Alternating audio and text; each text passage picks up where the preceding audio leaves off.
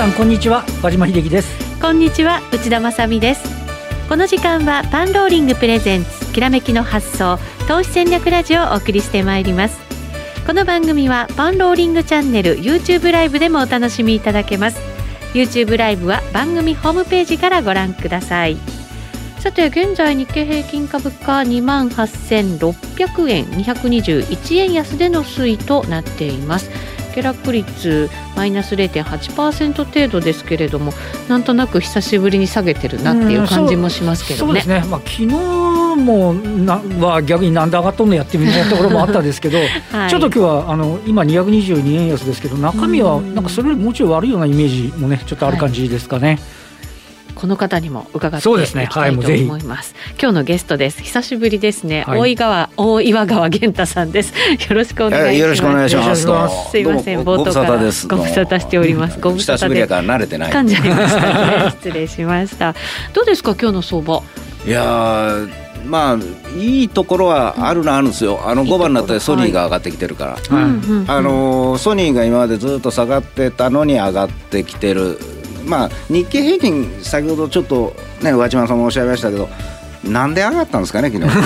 高値引きなんですね、しかもね。高値引きもいいんですよ。引きにかけてぴょんってね、そうそうそうそう。いや、私、あの、ちょっと違う放送をしてて。はい、で、百二三十円高いんだろうと思って、そういう雰囲気で締めくくって、文章も変えて、改めて見たら、あれって。百九十円ぐらい高かったですもんね。ねまあ、ね、ゴールドマンかなんかたくさん買ってました。はい、はい、そういうのもあったんでしょうけれども、今日はやっぱりマザーズの。5分足見たらがっかりですよね。本当ですね。はい、ずっとこれなんかもうじわじわじわじわじわじわ下げてね。ねここのとこ調子良かったですからね。調子良かったですよね。まあ久しぶりねやっと12月の敵が打てるかなと思ったら、ね、帰る日にやっちゃった。はい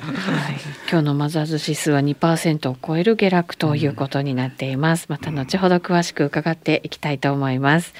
その前にパンローリングからのお知らせです。世界で1万人の投資家が参考にしているラリー・ウィリアムズのフォーキャスト2021日本語版が現在好評発売中です。コロナ禍に揺れた2020年の株式相場もその予測通りの動きを見せました。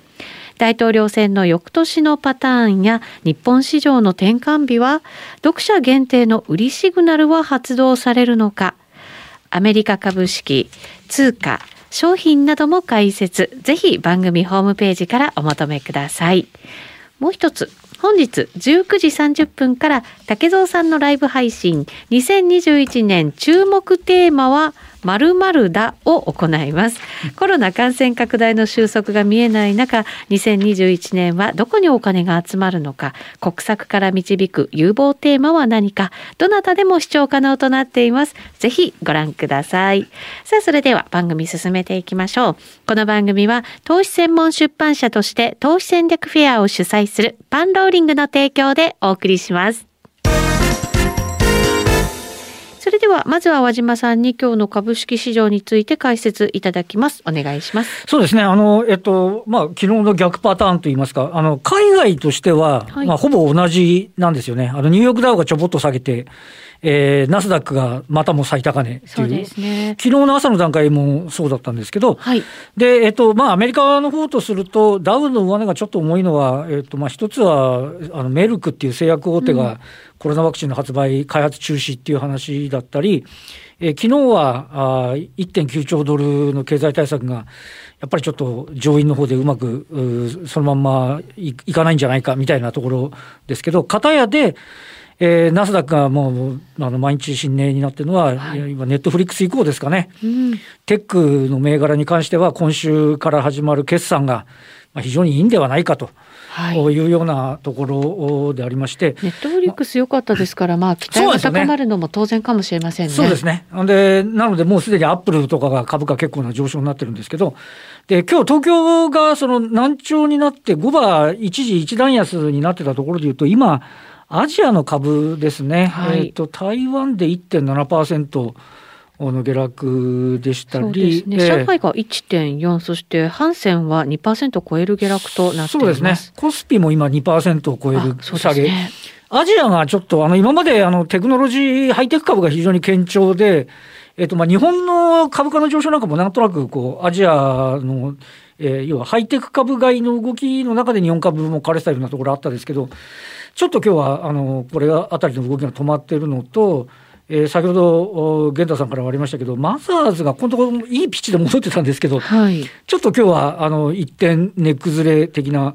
えーと、例えば、えー、全市場の売買代金上位の中でも、ベースで9.6%の下落ですとか、うん、朝方高かったバルミューダが今1%の下落なんていうようなところになってて、ちょっとなんとなく個人投資家部分のところが意気消沈みたいなね、はい、そんな感触にはなっちゃってる。で、全体としては昨日もそうですけど、昨日の高値引けで2万8822円、うん、なんとなく2万9000に近づくと売りが出てきてるような、そんなイメージも。あるんじゃないかなっていうような、まあ、感触でしょうかね。ある程度のそのなんかこう節目的なまあそれ金額だけの節目なんでしょうけれども、金額だけの節目なんですけど、はい、そこの超えていくのってやっぱりパワーがね、うん、必要で何回か押し返されながらまたチャレンジしていくんでしょうけれど、ね、今回の下落もまあその一環なのかどうなのかって、うん、ねね難しいところですけど。1月14日があと2万9000まで21円っていうところまで迫って折り返してますからね、はい、やっぱちょっとなんとなくあの数字面とはいえあの意識はされちゃってる感もねなきにしもあらずっていうところですかね。うそうですね。健太さんからは先ほどソニーがまあ上がってるのがいいところじゃないかっていうね話はありましたけど。まあね普通上がらんでしょこういう日に。そうですね。だからやっぱり決算とか、ああいうのをいろいろ期待してる部分もやっぱり全体的にあると思うんですよ。期待も警戒もね、うん、両方あると思いますけど。いや、とにかくね、昨年の半ばからこっち、例えば日経平均が高ければ、大概自分たちがこう見てるものって高いはずじゃないですか。はいこの頃もう別個に一個ずつ見ていかないとね、どうなってるか分かんないからね。平均が 30, 30年以上ぶりの高値って言われてもね、私の銘柄と違うって話ですよね。だからあのね、こう兄貴とかからね、はい、えー、株が上がってるからお前儲かってんやろうとか言われるけど、ほっといてくれと。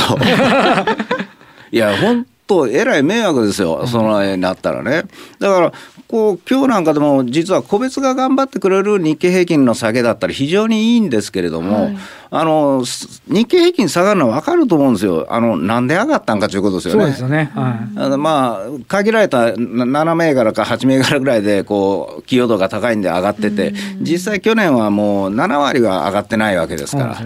だからそれ考えたらあのここで決算でちょっと目が覚める銘柄が出てこないとおかしいんですよ。うん、でまあ今日なんか火曜日だからあのこれ投資カレンダーの見方もそうなんですが火曜日っていうのは5場から相場が変わりやすいんですよ。へえあそうなんですね。うん、でその時のタイミングで、まあ、ソニーが上がってきたとか、まあ、細かいんでいくとユニバースとか、まあ、そういうものがこう急騰してるんですけどもね。そういうのを見るとあまあのまだ個別物色という感覚は残ってるなというかね。うんだからそれそれでいかないと押していかないと仕方ないんじゃないですかね。うんまあねこれ本当に面倒くさい相場ですよこれ。ぼやきに入っちゃいます。この後のコーナーでもさらにぼやいていただこうと思います。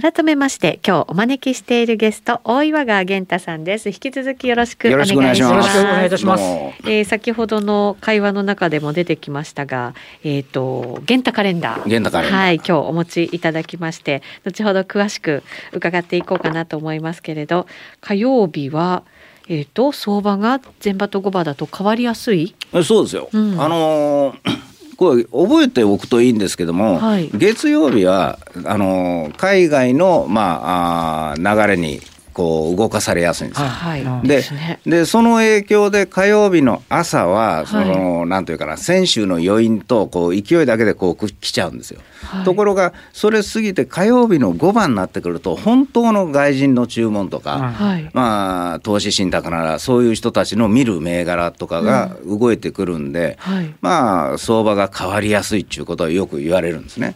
で水曜日はそれがまた蔓延してきて天井になりやすくって木曜日の5番から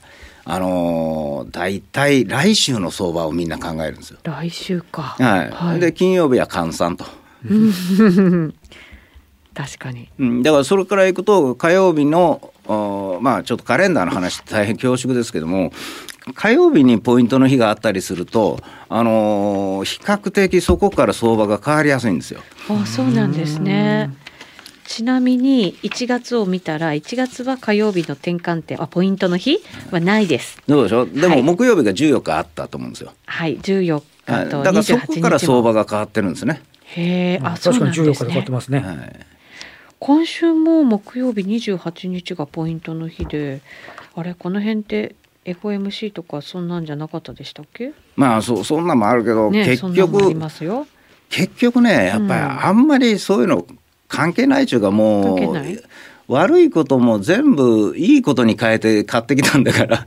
今度はねあの先ほどねあの和島さんおっしゃったようにバイデンさんのこう、はい、あの人が言うただけで予算って通ってないから。そうですね だからもう一つ言えばそれはあのままの数字がつ初めから通るとみんなが思ってたのかな。いや本当ですよね。本当本当だってあれを通そうとすると、まあ、議会がうんぬんとか言うんやったらそこまで持っていかなくちゃいけないから2か月か3か月かかりますよ、でもアメリカの方じゃ急いでくれっつってるんだから妥協してもらわなくちゃいけないんで自分たちも額を下げて向こうと話し合わなくちゃいけないじゃないですか。だったら普通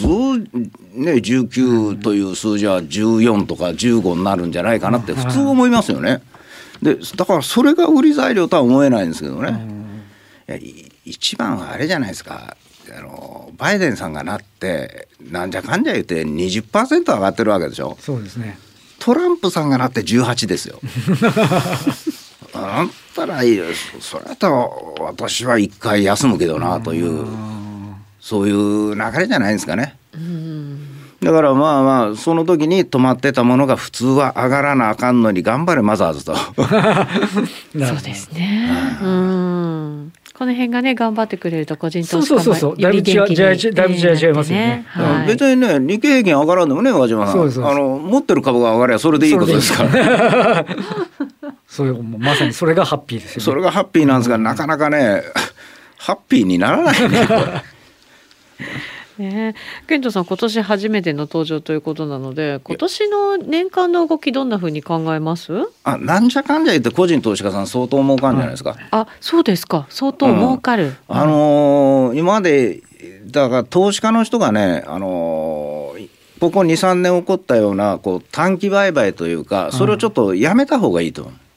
もっと長期的にっていう今強いものを探すのはものすごくうまくなったんですよ投資家の人、うん、今今強いというのはね。でも今強いやつというのはこう今度弱くなったらすぐ売ってしまうんで幅取れないんですよ。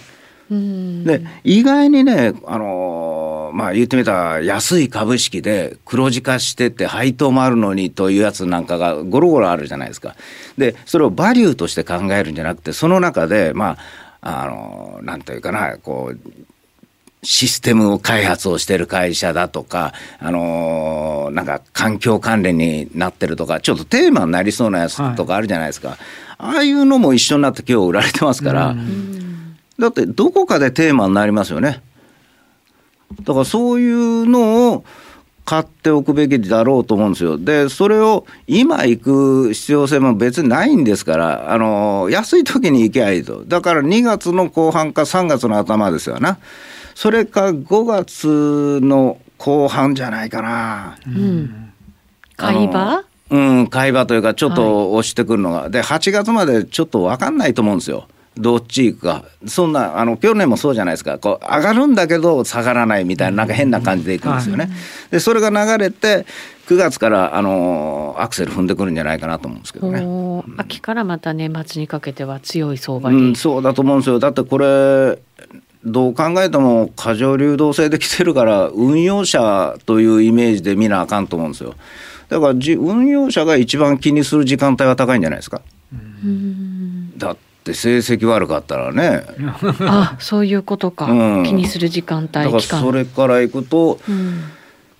5月のギリギリのとあの前半戦はまだ硬いとしても、はい、じゃあ4月は硬いとしてもこう11月ぐらいのところはね硬いだろうなとこう踏むんですよね普通は。11月の S q ぐらいまでは日経平均は大丈夫だろうと。ただし、えー、中間決算が終わったところ、外資のファンドって大体5月、11月が多いですから、5月の中旬とかになってくると、ちょっと重たい、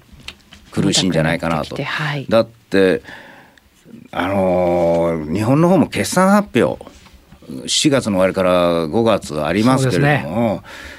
ねえ、和島さん、こう、強気で出すと思います？ね出さないですよね。出さないですよね。あの、1、3月が悪かったのとね、はい、あの、オリンピックもあるかないか分かんないというふうなことになってくるし、人が来たらまたね、流行るんじゃないのかとか。はい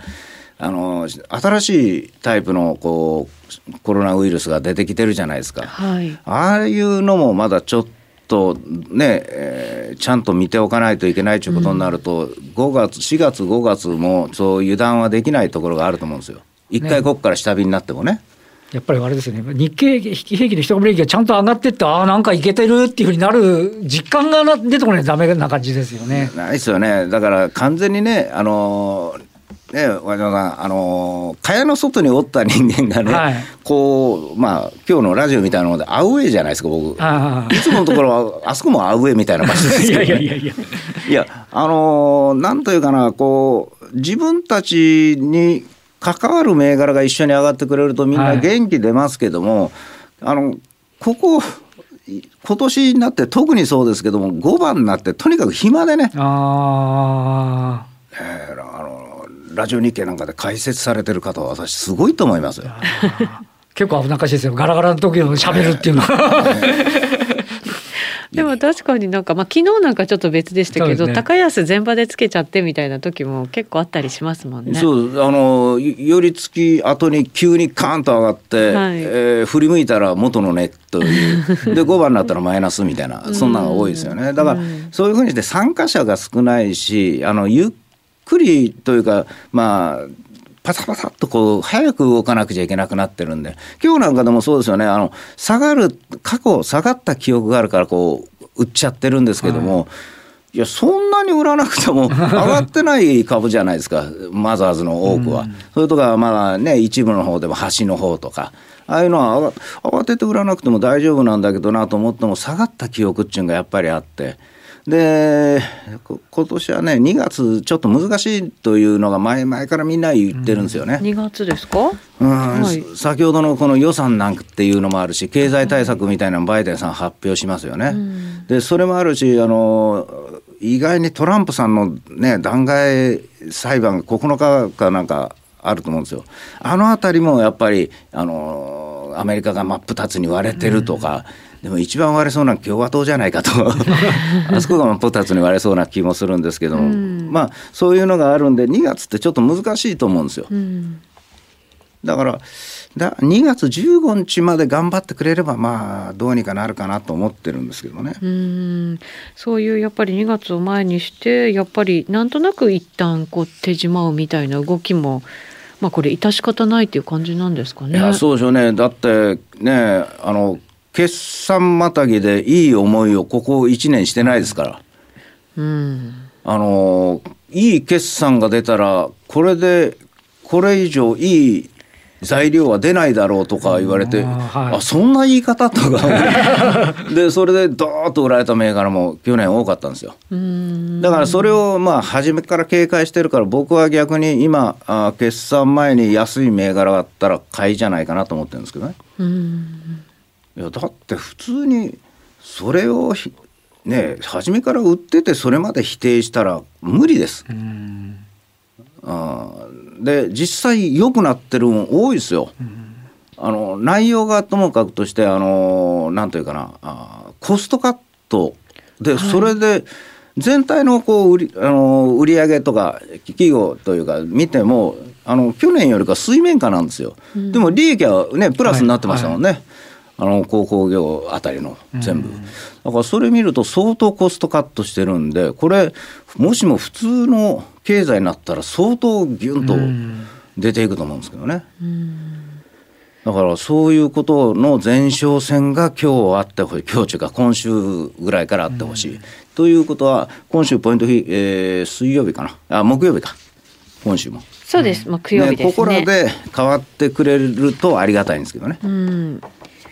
28日がポイントの日ということですね。えっ、ー、とこのカレンダーですけれども、はいはい、えっ、と今日今月か今月でポイントの日が5日間もあるんですけどこれって結構特別なことなんですか？いやそうでもないですよ。これはもう自分が好きでやってるわけじゃないんであのちゃんとしたリズムでバイオリズムで来てるやつだからそこに、はい、あのまあいろんな感情が集まりやすくってでピークになることが多いんですよ。だから上がる時も天井になることがあるし下がることもあるし銘柄が変わる時もある、うん、だから先週のそれ22日がポイントの日になってるんで、はい。ね、そこから今週になってなんか雰囲気違うじゃないですか。うん、あの先週までは普通にまあ好業績とかいろんなもの買われてたんですよ技術のあるものと。で今週なって昨日と今日なんかもうあの指数の買って歩きですからね。だからまたそういうのがあると。だからそれがまあ28日ぐらいで終わるといいなと思うんですよ。で、特に今週は、あの、今週というか月末のところであの、ね、225もあるし、いろんな入れ替えもあるし、あとバランスファンドみたいなものも組み、組み替えみたいなのがこう入りますから、あのどうなるかちょっと読みにくいんですよ。うん。だから普通の運用者はここ手あの手を出さない。売ることもないと思うんですよ本当に。まあ、ポジションが多かったらそれは落としますけども、えー、何もしないと思うんですね、うん、だから何もしないというところですからみんな静かにしときゃいいのに昨日みたいに日経平均買うから 売りが出るし。でだからということはこれ個別銘柄今日安いけれども海外でよっぽどのことがない限りあの戻ってくる可能性の方が高いだろうと思うんですよ。うん。なるほど、まあ、海外次第っていうところもね、うん、ものすごい大きいのかなと思います。ダウの先物ちょっとマイナス推移ということなので、そうでも昨日一時400ドル下がってて すごいですよね。150ドル下がったんだから俺だ慌てて日本の株売らんでもよろしいうん。それだけあれなんですかね、まあ、ここまで上げてきてで、まあ、みんなやっぱりちょっとこう逃げる体制も取りつつ投資されてるっていうことなんじゃないんですか、うん、まあそれは頭にはあると思うんですよ、うん、下がった記憶が強いんでね、うん、ただあの上がってもなかなかみんなこう売らないんですよね最近、うん、上がってきたら余計売らないんですよね、だから下がったら怖いから売ってるんですけどだからこの傾向っていうのはあのバブルの中期あたりにもあったんですけどもあのーなんというかな、こう、上がった時に、他の株式、今まで持ってるのを売ったらよく上がった記憶の方が残ってる。ということは、まるっきりの弱気じゃないんよ。ひょっとしたら私の持ってるやつは特別上がるかなと思ってるんですよ。いやでも本当そんなこれねこれ日経平均のに採用されてない他の銘柄でだって2,000円ぐらいしててその頃よりか決算いいのに安いやつ多いんですよ。だだとしたら1200円ぐらいで売りたくないなと思ってるけど相場悪いんだったら売ろうかなと気迷いの1300円ぐらいになってきた時にすっと売ると上に上がっちゃうことが多かったですよね。えー、まあ私らあの関係してるんでいた日本コード紙とかね、はい、3年持ってトントンで売ったらそこから倍になったっていう。そんなんがあるし日本電子材料とか。まあ、決算がいいのは分かっててもまあ、ここまで上がったら一回止まるかなと思ったら打った瞬間すごい早いじゃないですか。だからそうなると今度は他の株あの売りね利食いしましょうみたいな話ができなくなっちゃう、だから本当は心の中では強気なんですよ、はい、強気だから売れないんです売れないから持っちゃってるからあの全体は下がるんじゃないか調整があるんじゃないかというその気持ちとかこう交錯してるんですよ。だからこう売り売りたき売りたくないみたいなこう見てて そうするうちに下がってくるから今度は不安になってこう売っちゃうという今日のような時に売ってしまうというそういうのが出てるんじゃないかなと思うんですよ。これぐっと我慢すべきなんですか？銘柄にももちろんよると思いますけど。そんな言い方せんといて我慢しようや。ね、我慢しようや。した方がいいんですか？ほら迷うじゃないですか。私だって迷いますよ。いやいやどうしようかなって。うっちーには言わんけど。なんでよ。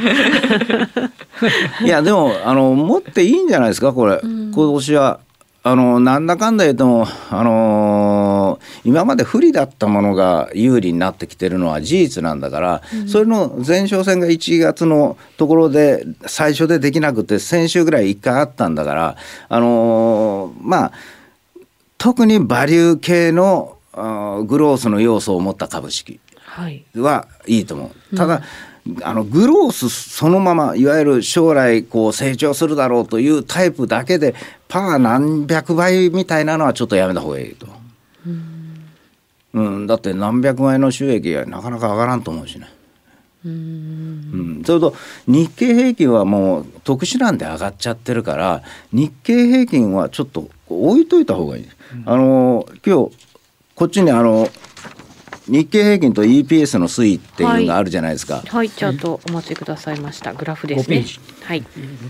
あのこれ見てもわかるように株価の EPS は全然つまり日経平均の EPS は上がってないんですよ。上がってないですよね。上がってないのに株価だけがこう上がってるような状況だから逆に言うと日経平均は決算は一切関係ないと思ったりですだからいくら発表したってこれダメなものはダメなんです。だけど個別では買われてないものとか非常に良くなるものを買おうとする流れっていうのがやっぱり出てくると思うんです。で特にコストカットをたくさんしてるっていうことはあのー、意外にまあね、建設株なんかでもあんだけ言ってたんだからぼちぼち考えてもいいだろうし、うん、まあ人の見ないところを狙いに行くということも大事だと思うんですよ。でちょっと長く持つぐらいの感じ、うん、ただ問題は今持ってるのはどうですかって言われても、うん、なんで買われたんですかって聞きたいですよね。その買った前提をしっかりね、うん、はい、考えないといけないですね。はい、この後も YouTube ライブで源太さんには引き続きお話をいただく予定となっています、えー、先ほどから何度か登場している源太カレンダーですがポイントの日や各月の過去の動向そこから見た投資戦略など情報満載となっています。1月末までに購入された方には特別動画カレンダー投資法2021年前半戦の見方も配信中ということでございます。えー、動画にはポイントの日の考え方や45日ルール景気とのギャップなどこの見方がさらに分かりやすく解説されているということです。特典動画ですが2月11日までが視聴期間となりますので今すぐカレンダーお求めいただければと思います。番組ホームページ詳細見ていただきたいと思います。さてこのカレンダーの売りは源太さん。何ですか？売りは何ですか？売り。売りって言われてもな、はい、まあでもそのポジションをそのポイントの日に合わせて増やしたり減らしたりして、うん、自分を管理していくということですよ。自分を管理していく、うん、で管理するのにその値段とかうんぬんじゃなくてやっぱりバイオリズムで、えー、人が興奮するような時はもうこっちは逆に冷静にというふうなことをしなくちゃいけないんで。簡単に言うとねポイントの日で、はい